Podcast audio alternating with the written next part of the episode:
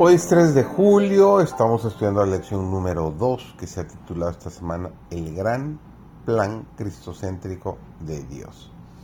servidor David González, nuestro título de hoy es Redención costosa, perdón generoso. Nuestro Padre Celestial aborrece el pecado, pero ama al pecador, pues se dio en la persona de Cristo para que todos los que quieran puedan ser salvos y gozar de eterna bienaventuranza en el reino de gloria. ¿Qué lenguaje más tierno o más poderoso podría haberse empleado para expresar su amor hacia nosotros? Declara, ¿se olvidará acaso la mujer de su niño mamante de modo que no tenga compasión del hijo de sus entrañas? Aún las tales le pueden olvidar, mas no me olvidaré yo de ti. Nos dice el Señor en Isaías 49 y el versículo 15.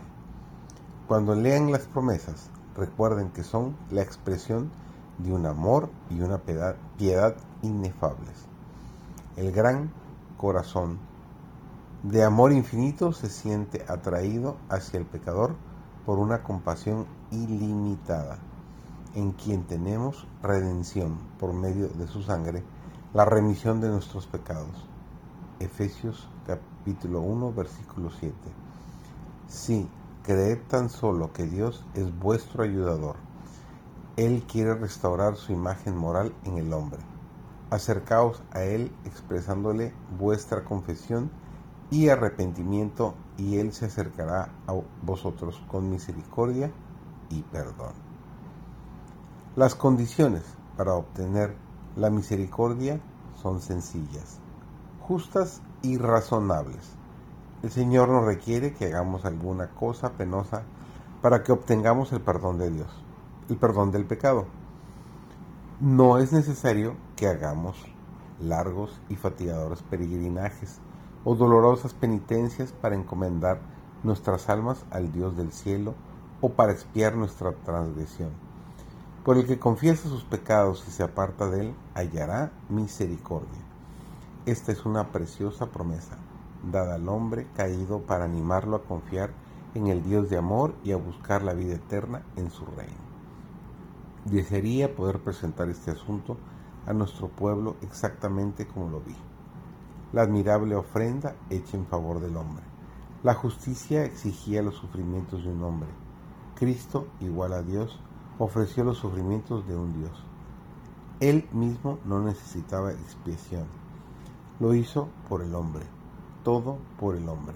La intensidad de su agonía fue proporcional a la dignidad y grandeza de su carácter.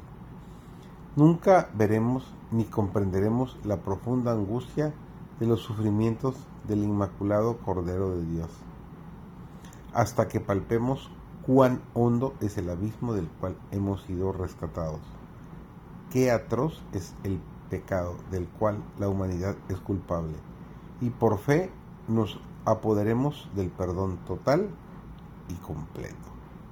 Aquí es donde miles están fracasando.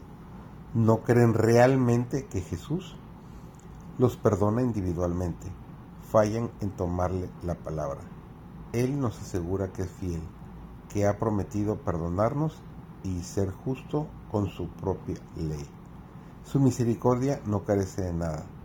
Si hubiera un eslabón defectuoso en la cadena, entonces estaríamos desesperadamente perdidos en nuestros pecados. No hay ni una falla en ella, ni falta ningún eslabón.